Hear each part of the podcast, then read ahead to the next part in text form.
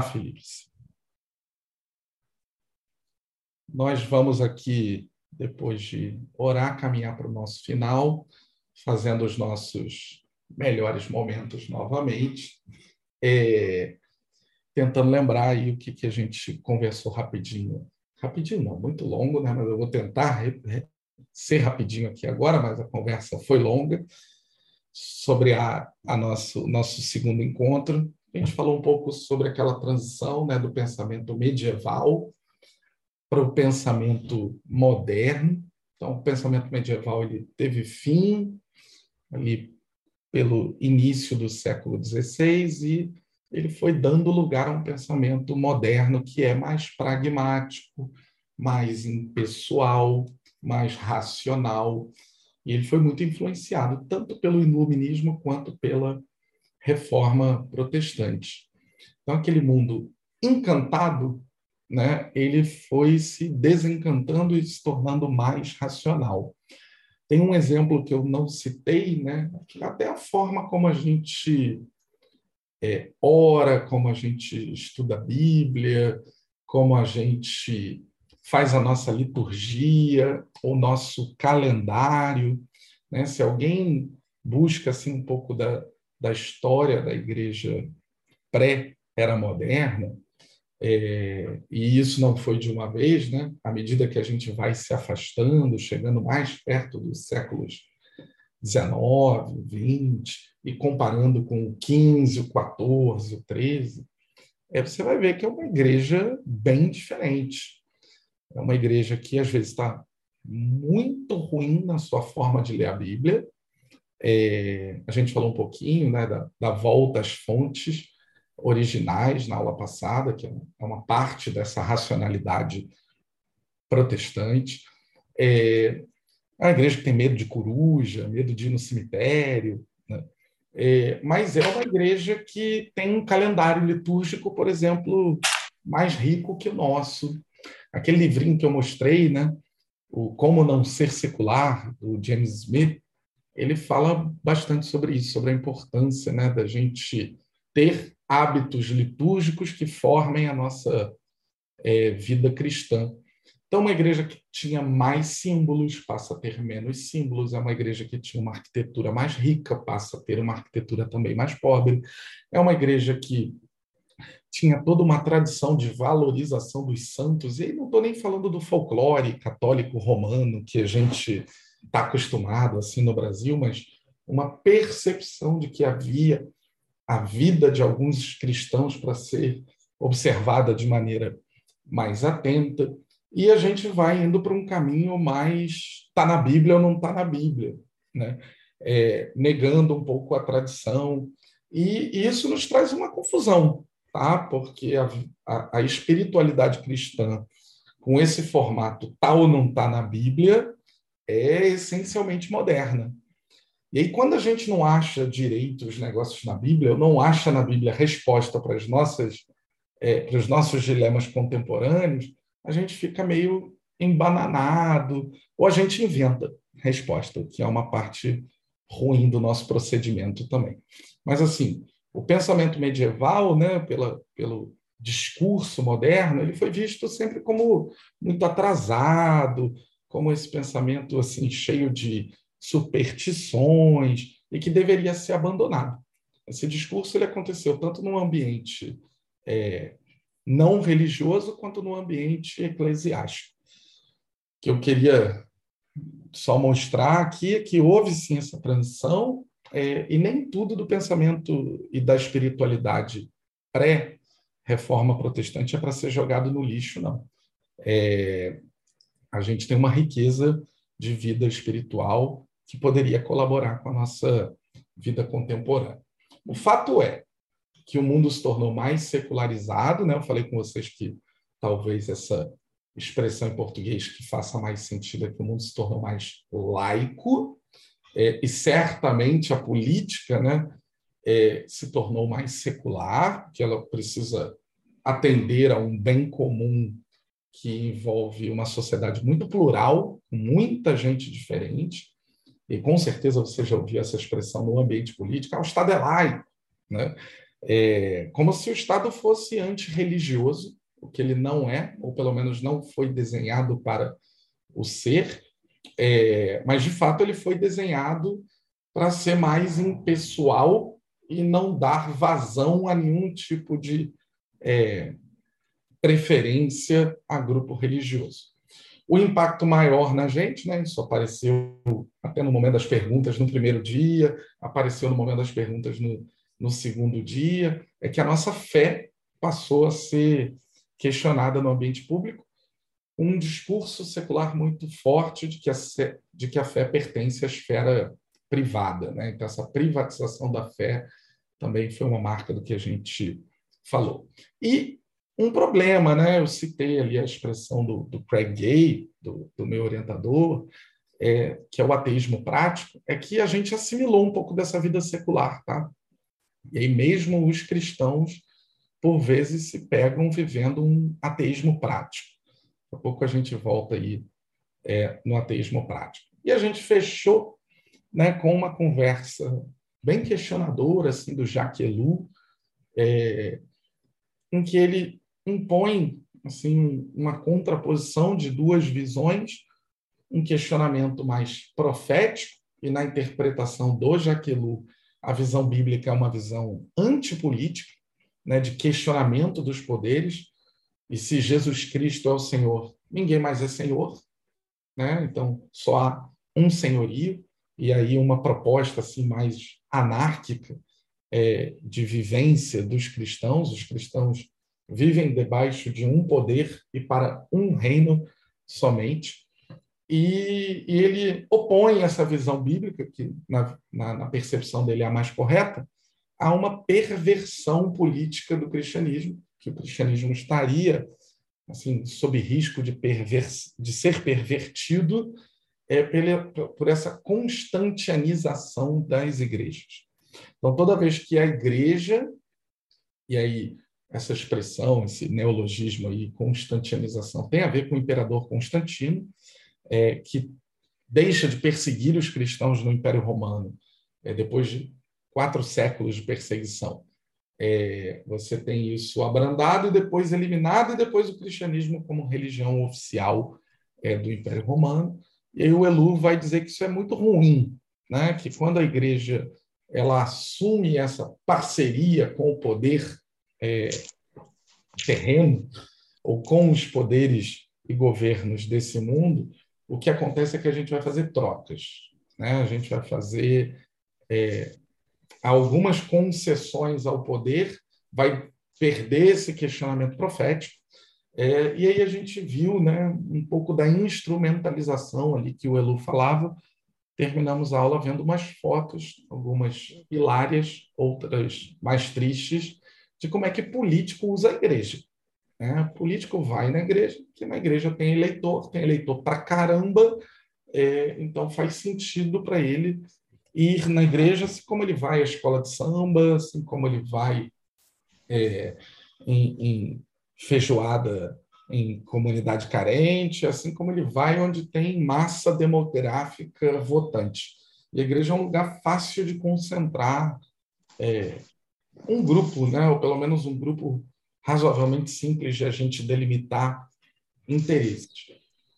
Então a gente tem que deixar de ser trouxa, essa foi a, a, a mensagem final, né, que a gente tem um dever de despolitizar a igreja nesse sentido, é, de impedir a instrumentalização da igreja, porque a igreja do Senhor não é para isso, muito menos os sacramentos. E aí eu falei para vocês, compartilhei que aquela foto do batismo lá no Rio Jordão, para mim, era a mais triste de todas, é, porque ali você vê uma perversão de um momento sagrado no seu estrito, é, no seu significado mais estrito, que é o momento do nascimento de novo, né, do nascimento espiritual é, de um novo convertido sendo tra travestido ali de, de marketing político. E há muitas outras formas de, de perversão política que a gente poderia aqui gastar a, a, a hora inteira falando, falando sobre isso. É, mas eu queria fazer um exercício aqui, né, de mostrar para vocês é, que a gente está enfiado, e eu tenho tentado falar disso desde a primeira aula, num, num problema mais complexo tá, do que simplesmente em quem a gente vai votar no domingo que vem. É, e eu já fiz aqui a ressalva de que eu não votarei. Então, é, fui salvo pela graça aí em 2018 e 2022 já são duas eleições em que involuntariamente eu não poderei votar. É... Bom, mas no domingo, né, quando a gente for votar, a gente não exatamente está conseguindo tocar no problema da secularização, que é muito complexo, né, porque ele está enfiado, assim, ele está entranhado é, no, no, pensamento social de muitas formas. Essa foto fui eu que tirei, tá? Vocês estão vendo aí, no chão do metrô de Vancouver. É, um adesivo grande, tá? Com uma propaganda assim de uma é, campanha. Assim, é, não era exatamente a campanha política, mas era também uma campanha política, porque lá se vota no meio do caminho, não só para se eleger os representantes, mas também se vota para algumas decisões, principalmente aquelas que vão aumentar custos, né?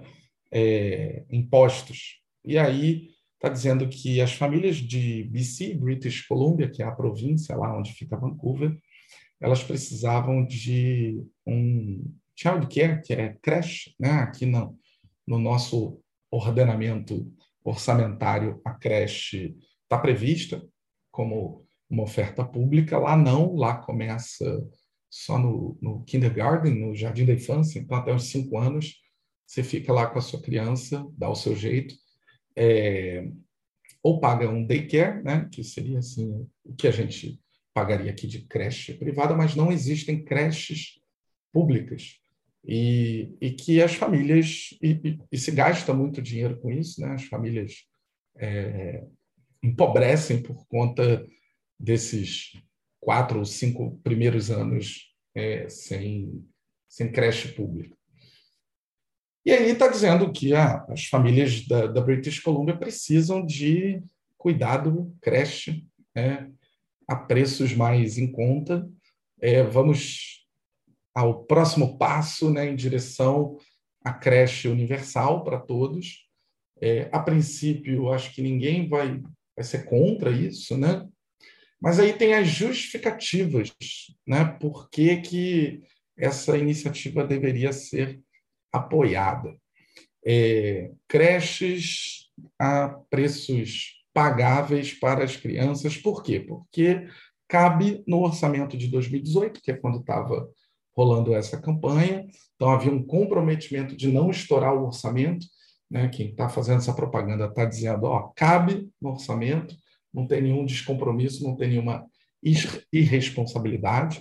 Todos os partidos políticos reconhecem e, de certa forma, apoiam essa necessidade, Partido Conservador, Partido Liberal, o NDP, que é uma espécie de PSOL lá da, da British Columbia, é, o Partido Verde, os quatro maiores. Nas pesquisas públicas havia um apoio popular né, da maioria é, para que houvesse creches públicas e havia uma série de muito das propagandas tocavam nesse ponto, né? Inclusive está na base da escada ali, é, que havia uma série de pesquisas, né, mostrando é, os benefícios sociais e econômicos do é, é da adoção de creches públicas ou da oferta de creches públicas pela província. É, creche é para quem, gente? Quem que é creche? Quem pode falar? Ninguém sabe, né? Fiz uma pergunta assim, muito pesada agora. Então, tá. É, vou fazer umas mais fáceis depois. Creche é para criança, né? Quem vai para a creche é a criança, os beneficiados claramente são é, os pais, mas o público-alvo de uma creche é criança. E por que eu boto essa propaganda e ela parece sutil? Acho que esse é o exemplo mais difícil da gente entender. É que isso aqui é uma, um exemplo é, de pensamento bastante secular. Tá?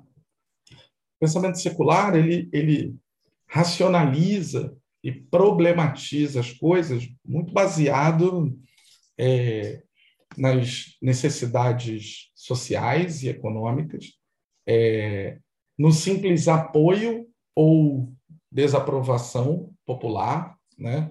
Você tem até um, um ditado que né, latino, que parece religioso, mas ele é profundamente secular, que é o Vox Populi, Vox Dei, né? a voz do povo é a voz de Deus. Há muita bobagem nesse ditado latino, né? É, há inúmeros casos em que a voz do povo não tem nada a ver com a voz de Deus, é, e que a voz do povo não é nada profética. E você tem uma racionalização em torno da solução de problemas. Né? Inclusive, em educação, essa é uma, é, um, é uma habilidade, uma competência muito valorizada, né, de que a gente deveria ensinar mais as crianças, todo mundo, não há problema nenhum quanto a isso, a solucionar problemas complexos do, do mundo real, né, trazer soluções é, criativas. E, e aqui, de certa forma, o pessoal está dizendo: olha, é, a gente precisa de creche porque o povo apoia, porque o, a política apoia, porque cabe dentro do orçamento público e porque tem pesquisas dizendo que há benefícios econômicos e sociais, ou seja, a gente vai ganhar com isso.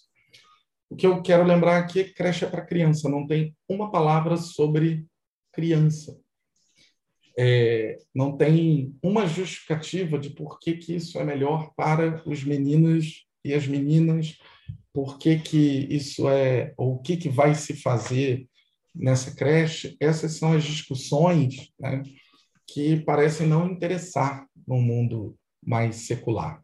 Eu não sei se vocês sabem, mas a, o kindergarten, né, é, o jardim da infância, ele tem uma profunda influência de um educador protestante, é, que imaginou uma metodologia para ensino dos pequenos, partindo de uma premissa de que eles sabem quase nada e precisavam ser guiados, quase como, e a inspiração dele é o livro de Gênesis, quase como num jardim. E essa imagem vocês conhecem, né? Deus caminhando com Adão e com Eva num jardim, um Adão e, um e, uma Eva bem inocentes antes do pecado, e eles dando nome às coisas e aprendendo a funcionalidade das coisas, aprendendo sobre a separação entre as águas e a terra, dando nome aos bichos, desfrutando daquilo que já está oferecido, que já está dado. É, e aí ele pensa assim: bom, e se a gente ensinasse crianças, ainda na sua tenra idade, como se fosse um jardim? E assim nasce a expressão jardim da infância. Tá aí uma contribuição cristã protestante importante para a educação é, é, de quase todo mundo. Aqui não tem uma vírgula sobre a criança, e apesar de a gente ter que fazer todo esse exercício para entender e para desconfiar de que é assim que a gente pensa, e é assim que a gente pensa políticas públicas, né? É, ou seja, com base em premissas muito pragmáticas e pouco fundadas em é, estruturas morais, é, a gente ainda guarda um, um bom nível de moralidade e é isso que nos gera certo desconforto. Na aula passada eu li o texto do Charles Taylor falando, olha, o pessoal quer equidade, o pessoal quer combater injustiça, o pessoal quer acabar com a morte, quer acabar com o sofrimento, e tudo isso é moral. Só que a gente esquece que há algum fundamento moral que levou a sociedade para isso. Aqui, esse fundamento moral está totalmente esquecido. Mas em seguida, eu vou mostrar aqui uma outra imagem, que aí ninguém vai duvidar e não precisa fazer exercício nenhum do que é o pensamento secular. Também é uma foto que eu tirei no centro de Vancouver, tá? em 2018, e tem uma propaganda de uma ONG tá? chamada Um Planeta, Uma Criança. Olha que legal. É, o nome já denuncia o que está acontecendo aqui, e aí diz assim: é, o, o, presente né, de amor, ou presente amoroso, ou mais é, é amoroso que você pode dar para o seu primeiro filho é não ter outro filho. Então, aqui toca num ponto né, importante, porque você tem uma propaganda na rua, né? isso aí não está não tá escondido. Você tem uma ONG que tem esse nome, Um Planeta, Uma Criança, e, e um apelo emocional, afetivo aqui. Ó. Se você já teve um filho, a melhor coisa que você pode fazer por um filho é não ter o segundo filho. É, nada mais secular que isso. Tá? Há uma série de razões que eles explicam. Se você quiser, você pode entrar no site aí, tá? no One Planet, One Child, é, .org, e, e dar uma olhada lá. Eles vão falar, por exemplo, muito sobre questões econômicas, sobre questões ambientais, sobre questões ambientais ou educacionais, como se toda a nossa realidade, né, fosse um grande jogo de solução de problemas muito pragmático. Então, Rafa e Felipe, vocês já cometeram um erro assim, né, com vosso primogênito, é, dando a ele um irmão. Olha só, se perguntar para ele, né, ou para o caçula, nem ele acha isso na idade dele. É, mas aqui você tem adultos usando parte da sua faculdade mental para justificar que para a gente resolver alguns problemas do mundo, a gente deveria diminuir o número de filhos, né? não ter outros. É... Olha como é que a gente se coloca. Quando eu tirei essa foto aqui, é... o Canadá já era secular. Não foi um governo que transformou o Canadá em secular. Aqui era o governo atual do primeiro-ministro Justin Trudeau, que é do Partido Liberal, seria assim um partido mais progressista, a esquerda canadense, ou uma centro-esquerda canadense, tem outro partido mais à esquerda, que é o NDP, mas o país antes tinha sido 12 anos governado pelo Partido Conservador. Né? É, e continuou sendo secular, pós-cristão. Se você colocar uma lente bíblica aqui, né, colocar sua Bíblia nessa frase, essa frase soa como um total e completo absurdo, né? Se você a confronta com os filhos são herança do Senhor. É, e aqui num pensamento secular, que filhos, que Senhor, que herança, né? É, os filhos são o problema do mundo. Então vamos ter menos filho e a gente vai resolver alguns dos problemas do mundo.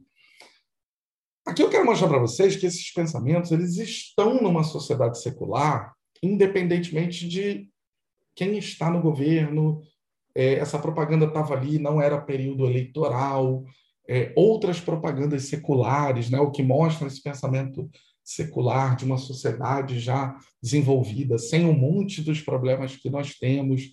É, e, e, e, é isso que gera um certo choque, tá? porque a sociedade anda secularizada para um lado, até os cristãos vão um pouco na onda dessa secularização, em várias das suas atividades cotidianas. Mas, no fundo, no fundo, imagina quem tem quatro filhos, três filhos, lê essa propaganda. E essa pessoa está na praça pública. Essa pessoa vota, essa pessoa tem as suas convicções que nem precisam ser religiosas. Ela só tem quatro filhos. Essa propaganda está avisando para ela que, olha, ela cometeu ali um ato de desamor com o primeiro filho e que ela está criando mais problemas para o mundo.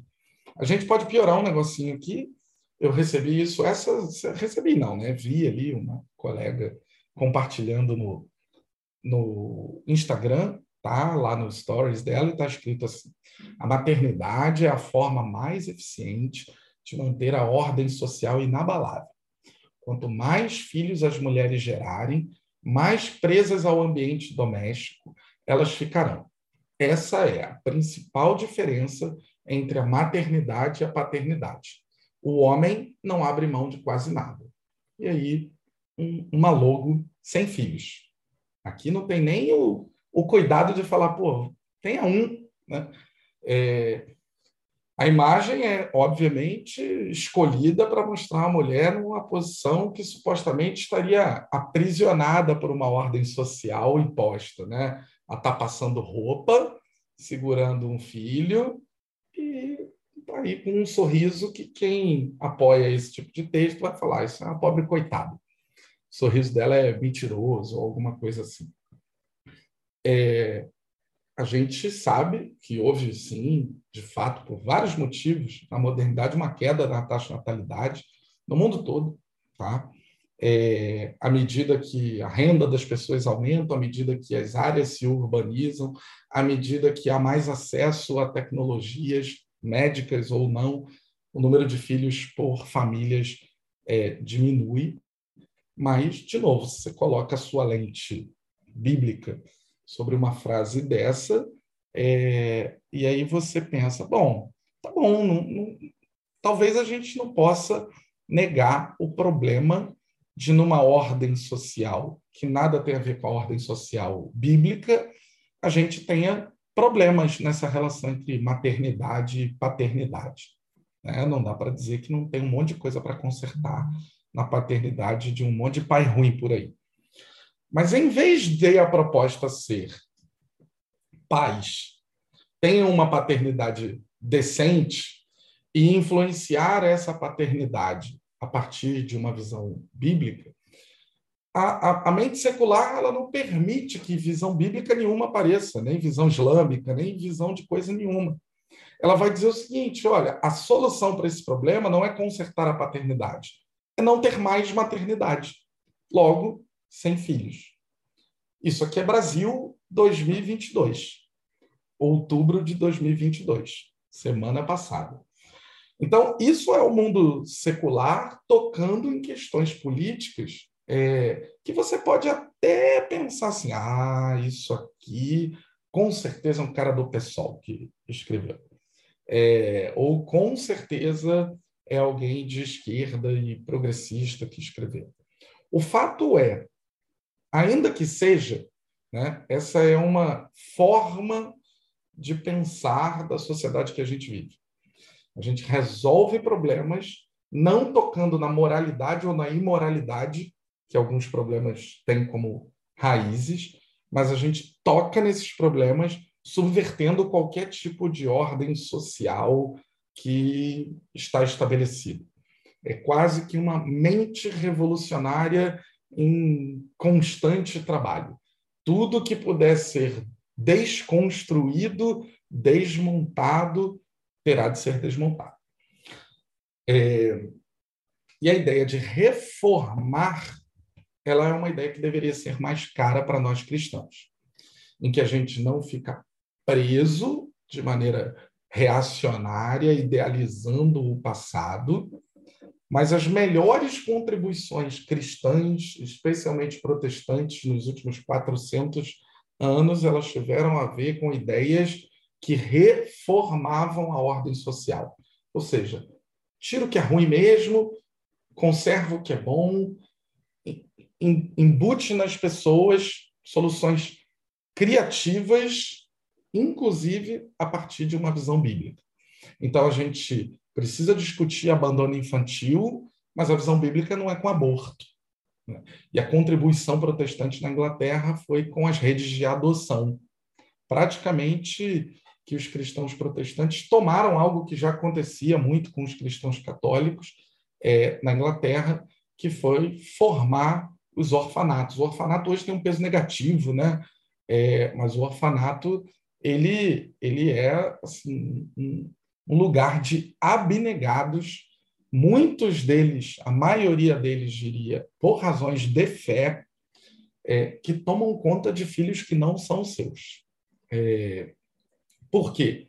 Porque entendem que há uma desordem nessa, nesse abandono de crianças, há uma maldade implícita, há um destino cruel e colocam suas mãozinhas, seus braços para intervir de maneira é, a reformar aquela realidade.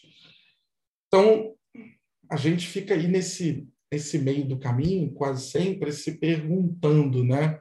É, e a gente faz o quê? Né? Porque a gente está no mundo, estou recuperando aqui o slide da semana passada, em que as convicções religiosas elas são uma opção entre muitas outras. E elas ficam sob suspeição o tempo inteiro, elas estão contestadas. as condições de crença, a gente falou disso, elas mudaram. Nunca foi tão difícil crer e mais difícil ainda sustentar crenças no espaço público. Eu brinco que, ó, no caminho que a gente vai de secularização, vai ter um dia que vão proibir a gente de ir na cadeia, assim, visitar preso. É... Hoje ninguém proíbe. Mas por quê? Porque ninguém quer saber de preso. Preso é um cara muito mulambo, extremamente marginalizado na sociedade. Quem visita preso, gente? Crente. É crente que visita preso. É... A gente ainda carrega uma fama, né? O ambiente secular debocha da gente, falar ah, só tem ex-drogado, ex-bandido, ex-assassino, ex-não sei o quê, que vira crente. É isso mesmo, é a gente que vai lá. Né? É, então, assim, no caminho que a gente vai avançando, a gente vai voltar para uma realidade muito parecida com a do cristianismo primitivo. Tem um bom livro de um cara não crente, chama. Eu estou escondido aqui, não estou achando. É... Acho que chama The Rise of Christianity. Tem uma versão em português esgotada pela editora Paulus ou pela Paulinas, não lembro direito. É, e, e, é um cientista social da Universidade de Seattle que ele lembra que como é que aquela seita de cristãos cresceu demograficamente e se tornou o cristianismo. É, e ele sustenta que não tem nada a ver com Constantino, que antes de Constantino já havia razões demográficas para os cristãos irem se tornando mais numerosos. Os cristãos não matavam as crianças, igual os outros grupos, é, especialmente romanos. É, os cristãos proibiram, foram os primeiros a proibir os casamentos infantis, é, o que diminuiu bastante a mortalidade infantil. Os cristãos não faziam sexo com crianças escravas, como os romanos. Os cristãos não largavam os feridos de guerra para trás e não largavam os velhos para trás.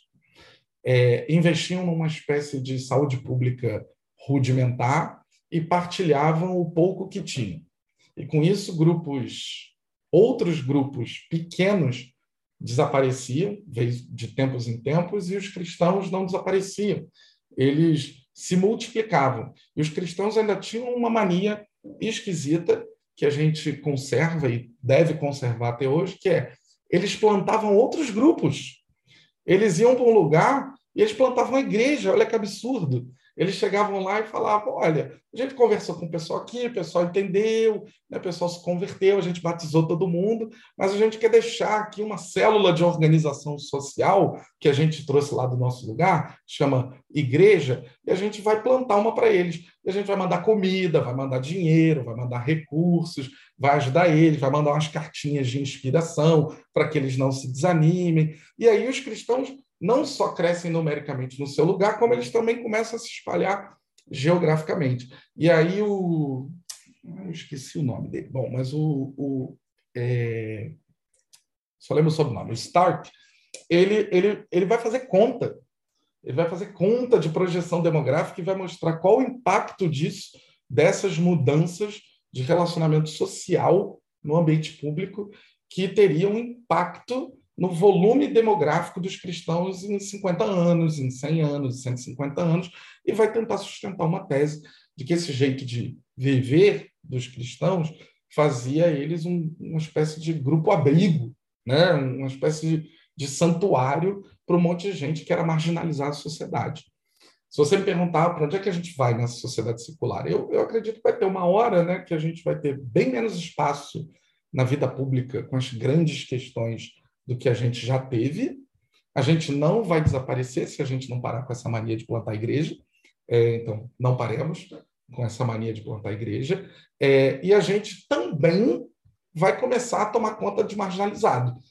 Ou vai voltar a fazer aquilo que a gente já fazia é, nos primórdios da, da, das igrejas cristãs. E aí, né, todo esse ambiente secular, que deve continuar avançando, não, não trago boas notícias aqui, é, ele não depende só da gente, é esse, é de que a suposição de que Deus existe é irrelevante para as coisas reais da vida, para creche, para ter filho, né, para como é que a gente organiza as nossas famílias. Né, Deus vai desaparecendo é, desse ambiente, ainda que ele possa existir num contexto privado. Agora, tem um, aqui eu citei de novo Craig Gay, que foi meu orientador, mas o Peter Berger foi o orientador dele. Né? Então, é o orientador do meu orientador. E ele escreveu esse livro aqui, ó, A Dessecularização do Mundo. E, e aí eu peguei esse livro né, para ver esse título maluco, porque tudo que eu estava lendo era sobre vivermos numa era mais secular, num ambiente político e social extremamente secular. E aí vem um cara e escreve que o mundo está se dessecularizando, e o argumento principal dele, a tese é: o meu argumento é que a suposição de que vivemos um mundo secularizado é falsa. E aí é que um monte de gente não entende o que acontece na política. Por quê? Porque a política é desenhada para ser secular.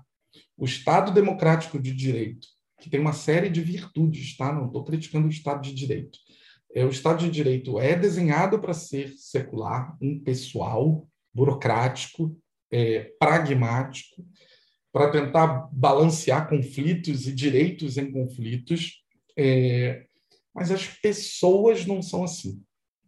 E aí o Peter Berger começa a contar a história de chegando em Dallas para falar numa conferência, e aí de oito é, em dez estações de rádio que ele tentou colocar, estava em Dallas, lá, lá no meio do, do Bible Belt, assim, na protestolândia americana, e aí o, o, o Peter Berger chega em Dallas e não consegue achar uma rádio que não esteja falando de igreja, que tem um pastor falando, é, ou que as pessoas estejam mencionando Deus, ou que alguém não termine dizendo que é, Deus abençoe a América. Ele falou: olha, a vida comum das pessoas, é o que eu sempre brinco né, com os meus amigos da Praça São Salvador. Eu falo: vocês precisam visitar Guadalupe. É, porque lá em Guadalupe tem mais voto do que em Laranjeiras, mais voto do que no Flamengo, no, no, no Catete, em Ipanema, em cinco quarteirões lá de Campo Grande, né? Você coloca o Flamengo, o Catete, o Largo do Machado inteiro. E aquelas pessoas não são absolutamente seculares como vocês pretendem entender. E aí a gente fica meio confuso, né? Ah, porque candidato tal, pô, ele tem assim toda uma argumentação é, que parece fazer sentido, é, mas chega na hora do voto, pô, ele perde para o Crivella. É... Bom, por um motivo simples. De repente, há uma profunda incompreensão desse discurso secular, de que, apesar de termos instituições seculares, uma mentalidade acadêmica mais secular, as pessoas não sejam tão secularizadas assim. É, essa é principalmente a tese desse moço aí, tá? do Mark Lilla.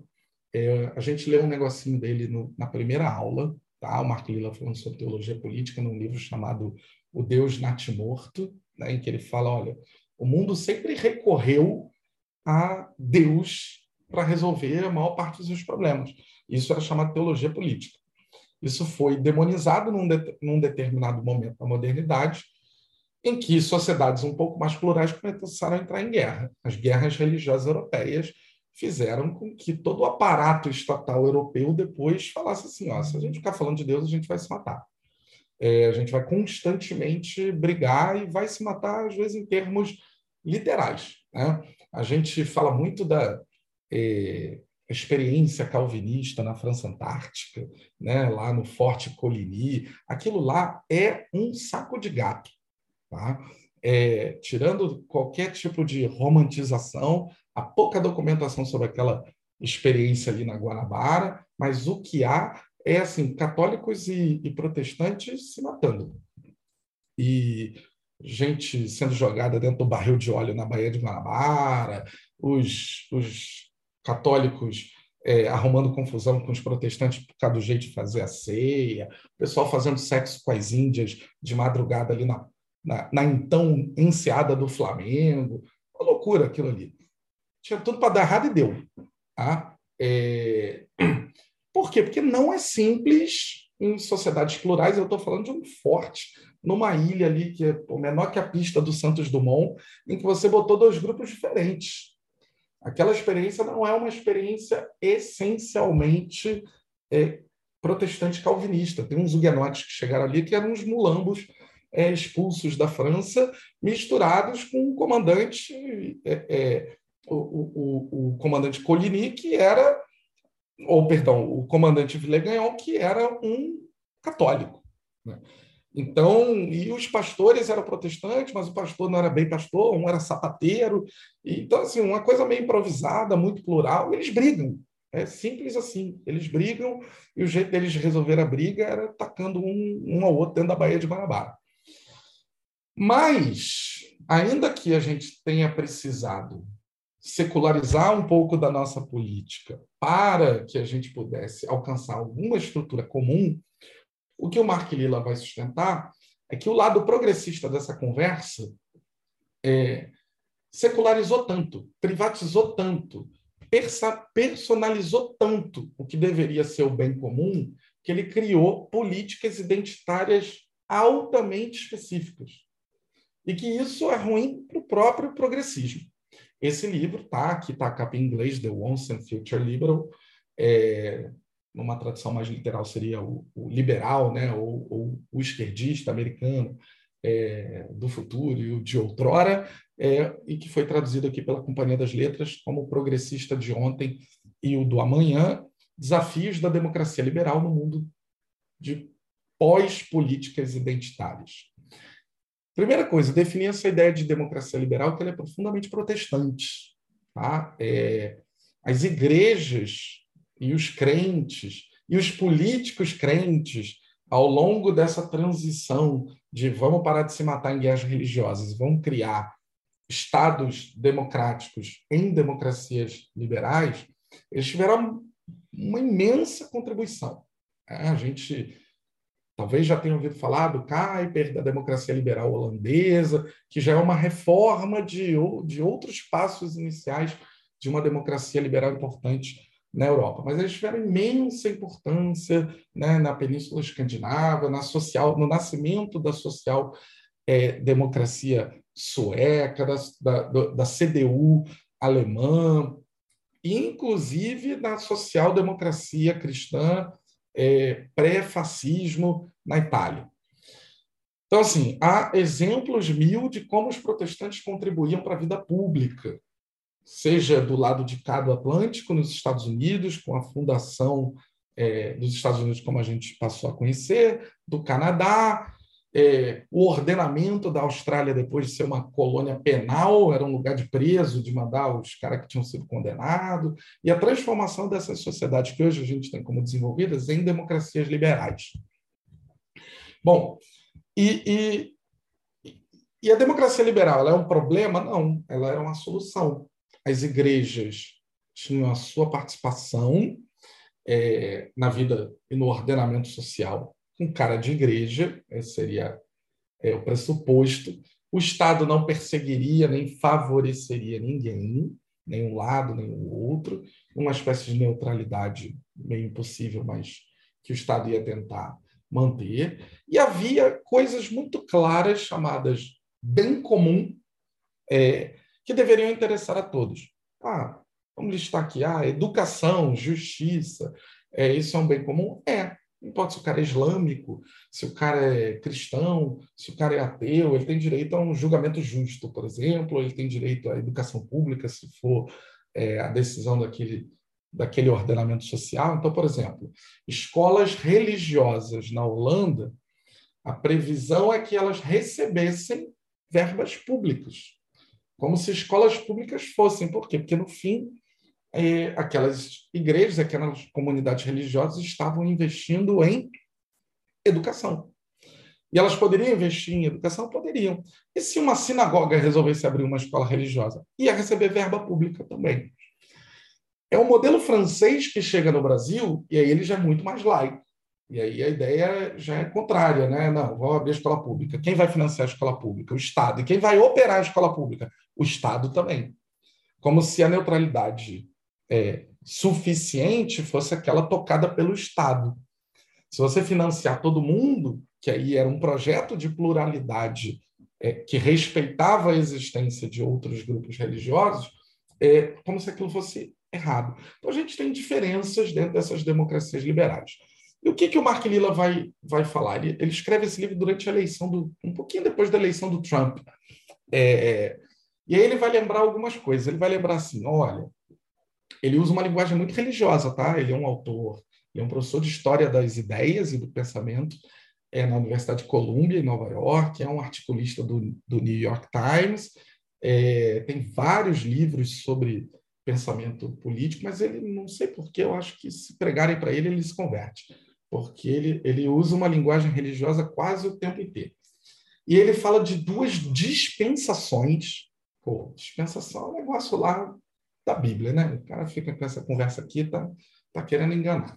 É, e aí ele, ele fala assim: tem duas dispensações no Partido Democrata no século XX. Ele fala do, do, do Roosevelt e do New Deal e daquele período é, pós-Grande Depressão nos Estados Unidos, né, com suicídios, com uma decadência econômica brutal, com desemprego brutal, é, com um momento entre guerras, e, e fala da reconstrução que o Partido Democrata consegue a partir do, do, do New Deal e a partir da continuidade dessa ideia de bem comum no pós-segunda guerra, com um lema assim, muito, muito claro, que era um lema que servia tanto para Segunda Guerra como um lema que servia para o New Deal, que era nenhum americano será deixado para trás.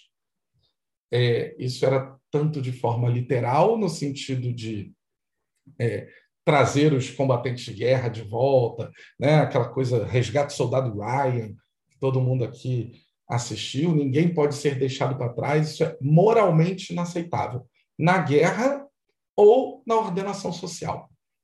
Se você é americano, você não vai ser abandonado pelos seus compatriotas. E com isso construiu o pouco que existe de tecido social e de bem-estar social americano lá, que foi muito forte até os anos 70. E aí o, o, o, o Lila vai falar assim: a partir dos anos 80 vem uma segunda dispensação. Você tem essa mensagem que dura dos anos 30 até os anos 70, que ninguém vai ser deixado para trás, ela é uma grande cola no tecido social americano. E depois você tem uma mensagem que vem do Partido Republicano, aí o jogo vira, é, e que é uma mensagem que ainda está aí, muito forte até hoje, durante o governo Reagan, que era menos impostos, mais emprego, mais negócios, menos governo. Uma ideia já liberal no sentido econômico, já bem mais forte, dizendo: ó, o Estado te atrapalha, não quer se meter em sua vida, vocês precisam ser mais livres, vocês precisam dar menos dinheiro para o governo, vocês precisam tocar os negócios de vocês. Isso foi muito forte. E aí a gente chega aos anos 2000, num período pós-identitário, e ele faz uma comparação, assim, dizendo que esse, de alguma forma, esse slogan, essa dispensação, essa mensagem do Partido Republicano está lá no site deles até hoje. E que quando você entrava no Partido Democrata, em 2016, no site, tinha assim, uma coluna né, perguntando quem é você, americano, assim, e essa coluna enorme, gigantesca, de você tinha que fazer quase que uma combinação se você era é, asiático, se você era não binário, se você era uma minoria afro-americana, se você era mulher, se você era uma mulher transexual, se você era um homem transexual. Ou seja, vê se você percebe a mensagem, né? ou a mudança na mensagem que o Lila está mostrando. Aquele Partido Democrata, do Roosevelt, do bem comum, do Estado de Bem-Estar Social americano, do ninguém será deixado para trás é, por ser americano, ele troca essa grande mensagem geral de bem comum por umas caixinhas assim, né? Em que talvez se você fosse americano fosse olhar você fala, ué, eu não estou em nenhuma, assim. É, eu não consigo me encaixar aqui, eu não consigo fazer essas combinações extremamente específicas. E ele lembra o seguinte, que numa determinada noite, em que os três candidatos estavam é, fazendo suas campanhas, né, ainda não tinham acontecido as primárias do Partido Democrata, o Bernie Sanders estava em Boston, contando para a juventude ali, fazendo uma mensagem extremamente alucinada do ponto de vista econômico, dizendo que as universidades da Ivy League, né, Harvard, Yale, Princeton, Columbia, que elas seriam gratuitas. É, assim, isso não tem o menor cabimento dentro da realidade do sistema educacional privado americano. Assim. Ele não está falando que a USP, que a UFRJ vão ser gratuitas, ele está falando que as mais caras universidades da elite americana que educam 0,1% da elite americana vão ser de graça para todo mundo, um cara ali que está em Boston passando na rua. É, tá, tá, fazendo ali a sua retórica um pouco mais populista, sem dizer como é que isso vai funcionar.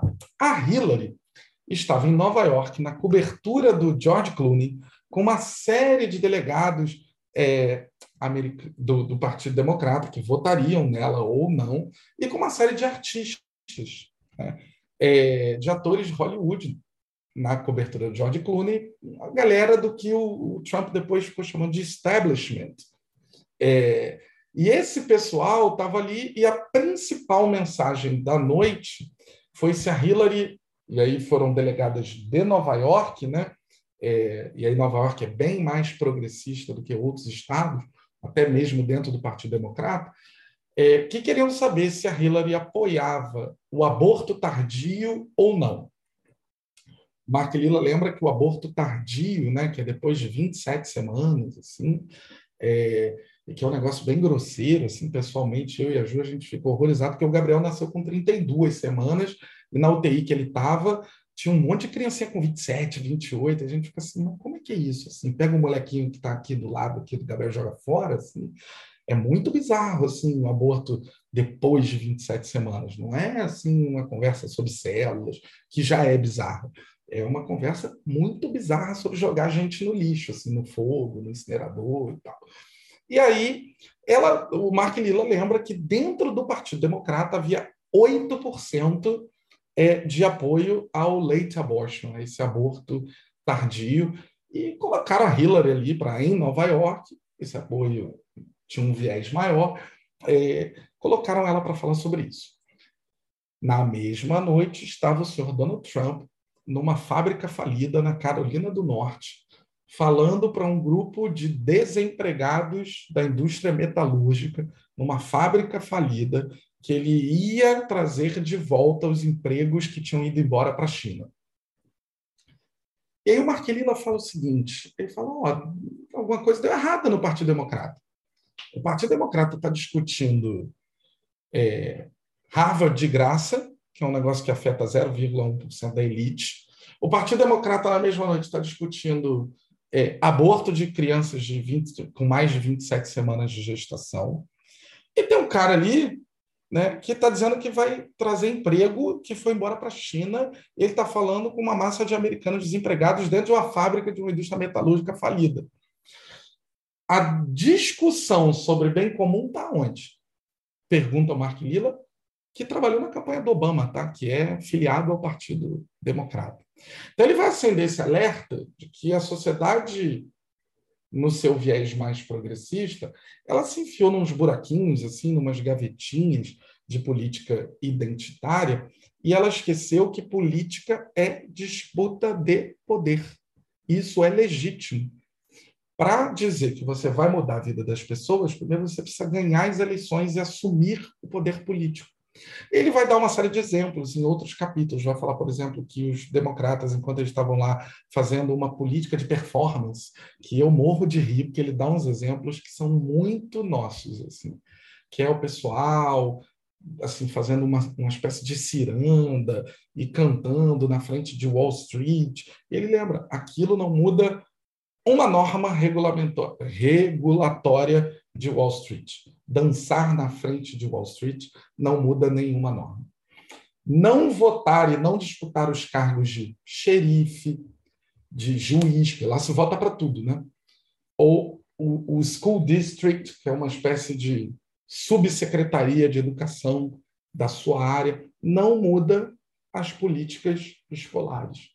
E que os republicanos estavam disputando essas coisas e os democratas estavam dançando e contando histórias sobre aborto tardio, que o bem comum foi esquecido e que as, os grandes discursos, aquela grande dispensação do Roosevelt, ela foi trocada por discussões com grupos muito minoritários. Essa é uma explicação, gente, sobre como é que a política moderna segue funcionando. No fim, tem que ganhar as eleições ou dar um golpe. Não tem muito, não tem muito jeito no Egito, no Brasil, na Itália, nos Estados Unidos. As soluções é para operar o poder é ganhar o poder. Em democracias liberais, isso se dá geralmente através de eleições. E por que, que a igreja deve votar, claro, participar, inclusive servir na política, mas ela deve operar isso com uma distância de segurança, porque a política é essa disputa de poder. Isso é legítimo dentro das regras do jogo político das democracias liberais. Mas a igreja não é uma disputa de poder. É, e essa distinção é uma distinção importante. A gente opera na igreja catando o mais fraco. A gente opera na igreja, por vezes, aceitando somente o consenso e não um voto da maioria, 50% mais um.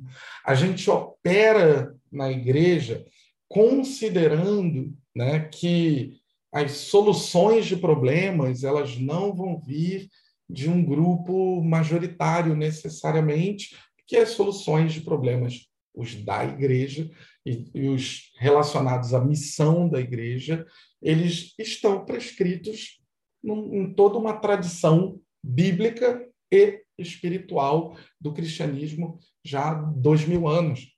Então, assim, as regras da democracia liberal elas são legítimas, elas foram forjadas e apoiadas por cristãos. No entanto, elas nunca foram as regras da igreja. É, então, ainda que a gente pegue emprestado voto, né, em igrejas como Igreja Batista, como Assembleia de Deus, Igreja Congregacional.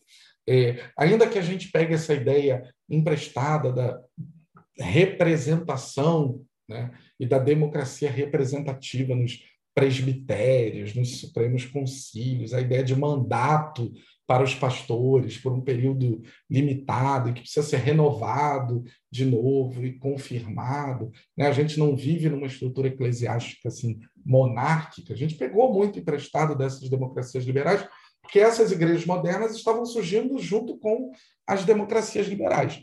A igreja opera fora dessa disputa de poderes.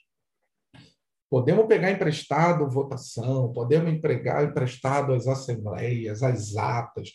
É um negócio meio burocrático, né? Às vezes fica um negócio meio pessoal. A gente pode pegar emprestado o mandato, a representatividade em presbitérios, concílios, etc. Mas a gente não opera disputando poder.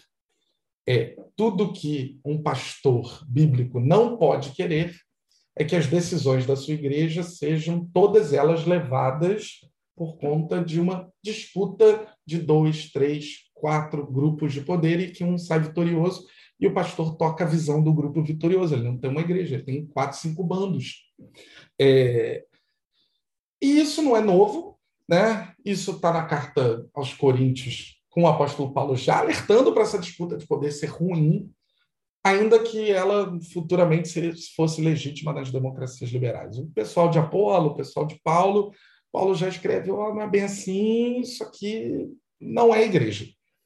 É, a igreja é lugar para o mais fraco, a igreja é, é, é lugar para o voto minoritário, a igreja é lugar para o cara mais esperto, é lugar para o cara mais otário também, é lugar para o cara mais instruído, é lugar para o cara mais é, limitado intelectualmente ou sem é, acesso a toda a instrução possível. A igreja é lugar onde a gente mistura rico com pobre, empregada vai para a igreja junto com o patrão. E não há muitas organizações na nossa sociedade contemporânea das democracias liberais que fazem esse negócio que a igreja faz. Então, por isso que a gente precisa entrar com uma certa distância, porque aquilo que é legítimo na democracia liberal é ilegítimo na igreja, ilegítimo, imoral, antibíblico e anticristão. A gente não pode operar por facções e a democracia liberal opera legitimamente por facções, por facções é, políticas. Como é que a gente fica no meio desse negócio aí? A gente fica assim, né, meio assim, rebolando, né? porque a gente não quer ser secular, a gente não quer pensar de maneira exclusivamente racional, a gente não quer ser irracional e supersticioso. Diante de tudo isso que a gente falou aqui, a gente tem as nossas é, faculdades morais mais ou menos consolidadas por um pensamento que é de fato de fé e é religioso. A gente quer participar da vida pública, mas a gente é chamado para um corpo que tem que se movimentar em uníssono. Então, a vida do cristão no ambiente público é complexa. Ela é difícil. O fácil é instrumentalizar a igreja, para um lado, ou sair correndo para as montanhas para o outro. Essas são as duas soluções fáceis. Tá? É, não são as soluções que vão nos colocar nos lugares mais desconfortáveis, mas elas também não vão dar é, muitas contribuições.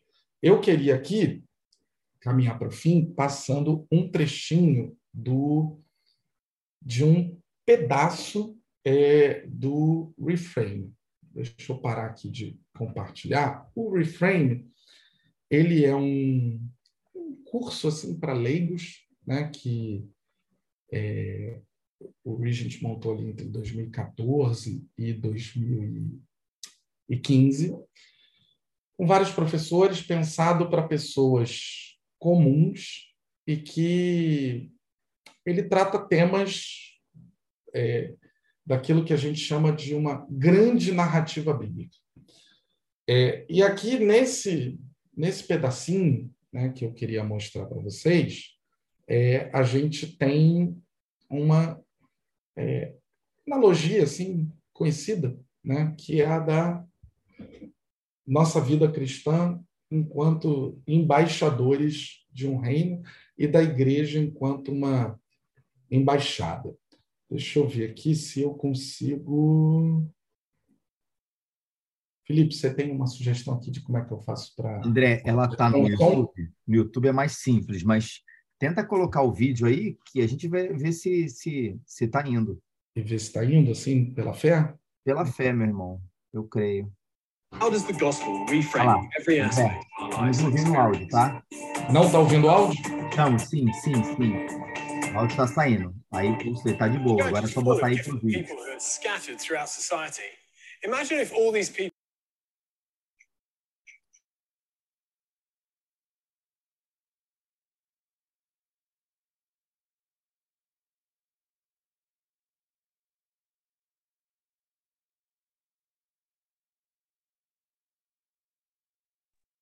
Enquanto isso, Dilon vai solar. Vai lá, Dilon.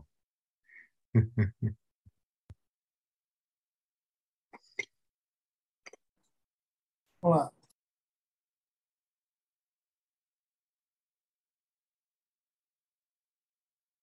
André, estamos vendo o vídeo, agora sem o áudio, tá?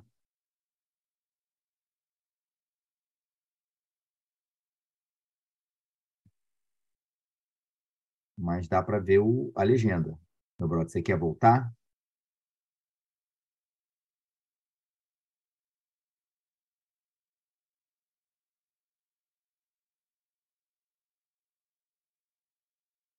Fala comigo, varão.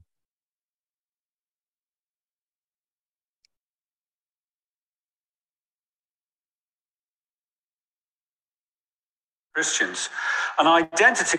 Vocês não estavam ouvindo o áudio? Agora começou, aí ele falou identity, aí a gente começou a ouvir o áudio. Antes não estava. Deve ser um pequeno delay. Deixa eu ver aqui. Fala, dá o play. Helps us shift from experiencing the world as aliens, sim, unwilling sim, sim. captives. Volta aí para o ponto que você quer, que a gente está functioning as ambassadors, those who are sent on purpose to represent their home country. And we also saw the importance of the embassy, the gathered community that nurtures and resources our identity as citizens of God's kingdom and ambassadors of his gospel of reconciliation. Fundamentally, this is what the church is.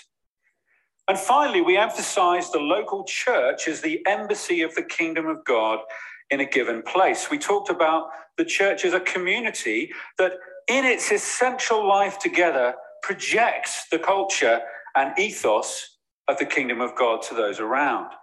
in our love for one another, our welcome, hospitality, our generosity and grace, outsiders should encounter a foretaste of the kingdom itself, a real sense that God is present amongst us. If the church community functions as it should, it's automatically missional just by existing. But as important as all this is, Jesus also commanded us to go into all the world, do the work of diplomacy, be ministers of reconciliation, be agents of shalom. Certainly, we need the resources from the embassy to do that. But how do we do it? How do we live as ambassadors today? In this session, I want to help us answer this question by setting out four dimensions of ambassadorial life, illustrated from the story of Daniel and the Jewish exiles in Babylon. We've already discussed the first dimension, the importance of establishing an ambassadorial community in the power of the Holy Spirit, wherever we are, whatever work we're doing, whether we control the entire organization or just a tiny little desk, nevertheless, we declare that the kingdom of God is here, that God is making his home here because we're here. Secondly, it's obviously crucial that we know the mission. Ambassadors need to know what they're there to do, what they're meant to say. Thirdly, ambassadors need to learn the language and customs of the local culture so they can communicate effectively. Finally, we're then ready to do the work of diplomacy. As a diplomatic community, as ambassadors of the kingdom of God, we certainly need to know what God's mission is, his purpose in the world.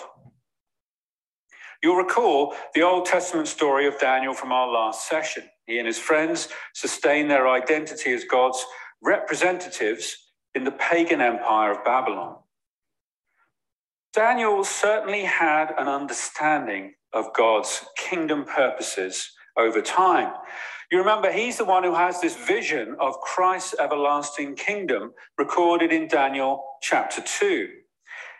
He's confident that God is king in Babylon just as much as he was king in Jerusalem. And Daniel's faithful service leads to some incredible testimonies to God's kingship from the mouths of pagan kings. Nebuchadnezzar ends up praising and glorifying the King of heaven because, quote, everything he does is right and all his ways are just. Later, King Darius commands that everyone worship the God of Daniel. For he is the living God. He endures forever. His kingdom will not be destroyed. His dominion will never end. Darius continues He rescues and he saves. He performs signs and wonders in the heavens and the earth. And he's rescued Daniel from the power of the lions. Not a bad testimony from a pagan king. In the New Testament, we find a summary of God's mission in Ephesians chapter 1, verses 9 and 10. God made known to us the mystery of his will, according to his good pleasure, which he purposed in Christ, to be put into effect when the times have reached their fulfillment. Here it comes. This is the purpose, the mystery, to bring all things in heaven and on earth together under one head, even Christ. God's mission is to unite everything in all creation under the lordship of Jesus Christ. Understanding God's purposes in the world unlocks the whole story of the Bible. It's all about everything being reconciled to God, everything that's been alienated and damaged by the fall human beings, our relationship with each other, creation itself. All being restored to right relationship again, so that there's peace, shalom, the abundance of life that Jesus said he came to give us. Knowing the missional shape of the biblical story then helps us reorient the world around us. When confronted with difficult questions, Jesus began by asking, What was it like in the beginning, in creation? We can ask this question of every sphere of life we're involved in. The Bible helps us see what it means to be human, the way God intended. What does it mean to be human in business or in scientific inquiry? What's education for? How does it help us toward God's goal for humanity? How have healthcare, farming, arts, marketing, technology been affected by the fall? What might redemption look like in those spheres? Once we understand the key to that arc of the biblical story, we can retell the story of all these little spheres within it. Scripture is surprisingly helpful to us in answering these questions, but I suggest often we neglect it. We're simply not taught how to interpret the Bible in the context of ordinary life.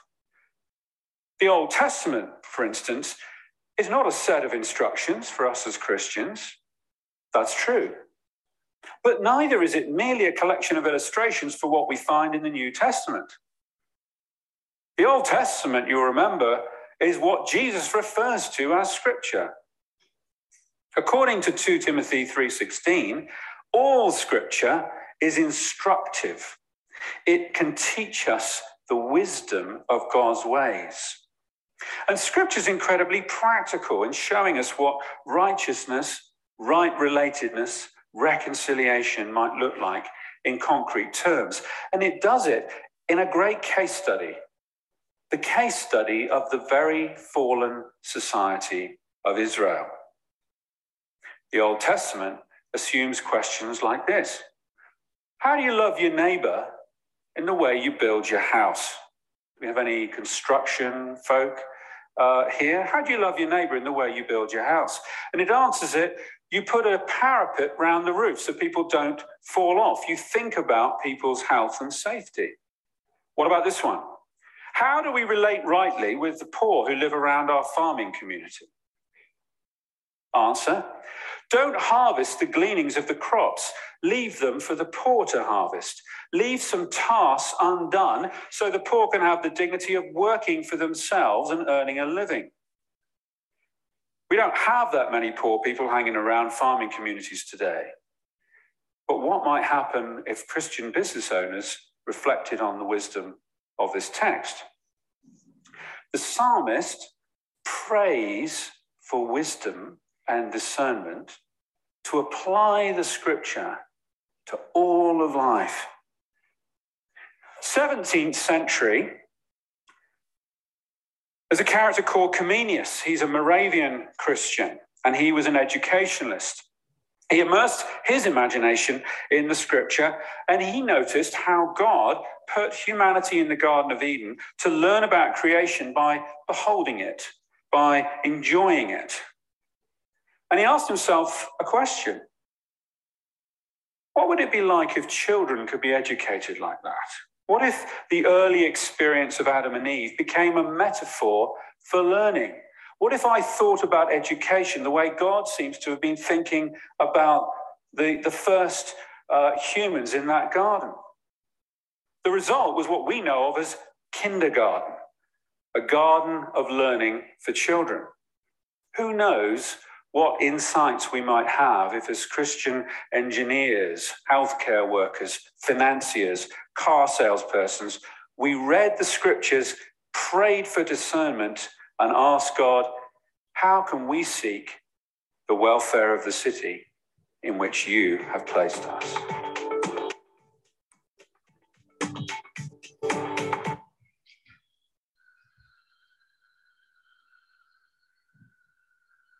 Voltaram a me ver, né? É, então, assim, esse trecho um pouco mais longo do, do Paul Williams, é, eu quis trazer aqui para a gente caminhar para o fim, dentro de uma de uma ideia muito clara assim, né, de que existe uma missão de Deus da qual a gente participa, mas Deus está em missão. Ele lê o texto de Efésios e ele fala que o mistério da vontade de Deus foi revelado a nós. que isso tem a ver com a política, André? É, isso tem bastante a ver com a política no sentido de que se a gente tenta instalar o reino de Deus e fazer a vontade de Deus, né? estabelecer esse mistério que é a vontade de Deus, através da eleição nas democracias liberais, a gente parte da pressuposição é, de que os políticos, e não só um, a gente vai votar em vários, é, de que eles receberam essa revelação do mistério da vontade de Deus, que eles estão em missão com, dentro da missão de Deus, e isso absolutamente é, não é verdade. É, Paulo está escrevendo a igreja que se reúne em Éfeso e ele fala: Deus nos revelou o mistério da sua vontade. Quem instala, quem é a embaixada do reino de Deus, quem trabalha com Deus nessa sua missão de reconciliação, são os cristãos, sob o formato reunido de igreja. Então, isso não é só uma, um proselitismo para plantarmos igreja, a, a, a despeito disso ser fundamental, mas da gente fazer a distinção. Opa, a eleição ela tem, ela tem um lugar dentro dessa ordem social das democracias. É, eu participo dela enquanto cidadão, mas eu sou um embaixador e opero na embaixada de um reino absolutamente diferente. E a, a outra parte, né, e aí até o, o Paul Williams menciona o exemplo do Jardim da Infância, né, que eu falei, falei mais cedo, copiando dele, claro, é, de como nós precisamos interpretar a escritura para a vida inteira, para a política, para o trabalho, para todos os nossos dias, nos perguntando sobre como a visão bíblica, e aí ele é bastante feliz em trazer alguns exemplos muito práticos né, do, do Antigo Testamento, não normativos, mas que trazem uma formação moral muito clara para a gente, de como é que é para a gente viver com o outro no mundo, é, com a criação, em torno dessa ideia de redenção. Se a gente se fizer essa pergunta mais vezes e clamar por essa é, sabedoria, que a gente vai ter algum tipo de é, vida mais cristã. Como é que a gente deixa de ser secular? E aí eu acho que essa é uma pergunta fundamental. Com escritura. A gente deixa de ser secular se a gente viver mais a escritura em contextos, em linguagem dentro do nosso ambiente contemporâneo. Então, ele, ele faz ali uma, um, um paralelo com a embaixada, né, com antes de ir lá fazer diplomacia, existe o conhecer a sua missão, receber os recursos da sua embaixada, conhecer a linguagem e os costumes, para aí sim fazer boa diplomacia. O, o Policarpo, né, é, eu não vou eu não vou me alongar aqui, eu tinha um plano de falar mais disso, mas o Policarpo é um, um mártir cristão foi executado na fogueira em 156 depois de Cristo. É um, um dos martírios bem documentados e guardados que a gente tem, é, e que foi pedido a ele, né, pelo governador romano, o Estádios Quadratus, é que ele declarasse fora aos ateus. Quem eram os ateus? Os cristãos. É, e, e, quando ele é perguntado, né, e, o, e os estádios quadrados, o governador chega a insistir para que ele, salve a sua vida, por que, que você vai morrer? É, já com essa idade, ele era um homem velho, por que, que você vai morrer é, por conta de manter-se unido a esses ateus, né, que eram os cristãos? E aí ele responde assim: 86 anos eu fui seu servo e ele nada me fez de mal. Como poderia eu blasfemar o meu rei a quem me salvou? E foi jogado no fogo. É, a nossa a nossa vida secular ela é cheia de dilemas de Policarpo. Não que a gente vá ser literalmente jogado no fogo, mas o tempo inteiro a gente é confrontado. Olha, eu aplico aqui, faço um exercício mais complexo, mais é, desconfortável, às vezes custoso, de pensar o meu dia a dia, pensar a minha vida no ambiente público, não apenas no privado, a partir de um prisma cristão, de uma referência bíblica, e assim eu não serei secular, mesmo vivendo numa sociedade secularizada, e poderei ser visto, de fato, como uma, um embaixador de um reino que é estranho, e, e há Deus por trás disso, assim como havia Deus por trás é, do desafio diplomático ali de, de Daniel, ou eu falo, não, fora os ateístas, no ambiente público, salvo a minha vida e depois corro para as montanhas, que é o que os outros cristãos que estavam com Policarpo falaram para ele fazer. Foge. A gente esconde na caverna. Ele fala, mas por 86 anos eu servi esse Senhor. E ele está falando de Cristo. Por 86 anos ele não me fez mal algum. Como é que eu vou blasfemar o rei que me salvou? É, eu encerro aqui né, com uma colocação que é talvez a mais usada é, para quem faz uma análise assim de teologia política, que é a de Romanos 13, as autoridades que foram por Deus estabelecidas e, portanto, a gente deveria se submeter a elas. Então, todos devem sujeitar-se às autoridades governamentais, pois não há autoridade que não venha de Deus. As autoridades que existem foram por ele estabelecidas. Portanto, aquele que se rebela contra a autoridade está, colocando, está se colocando contra o que Deus instituiu, e aqueles que assim procedem trazem condenação sobre si mesmo. Pois os governantes não devem ser temidos a não ser pelos que praticam o mal. Você quer viver livre do medo da autoridade? Pratique o bem e ela o enaltecerá. Pois é serva de Deus para o seu bem. Mas se você praticar o mal, tenha medo, pois ela não porta a espada sem motivo. É serva de Deus, agente da justiça, para punir quem pratica o mal. Portanto, é necessário que sejamos submissos às autoridades, não apenas por causa da possibilidade de uma punição, mas também por questão de consciência. É por isso também que vocês pagam imposto, pois as autoridades estão a serviço de Deus, sempre dedicadas a esse trabalho.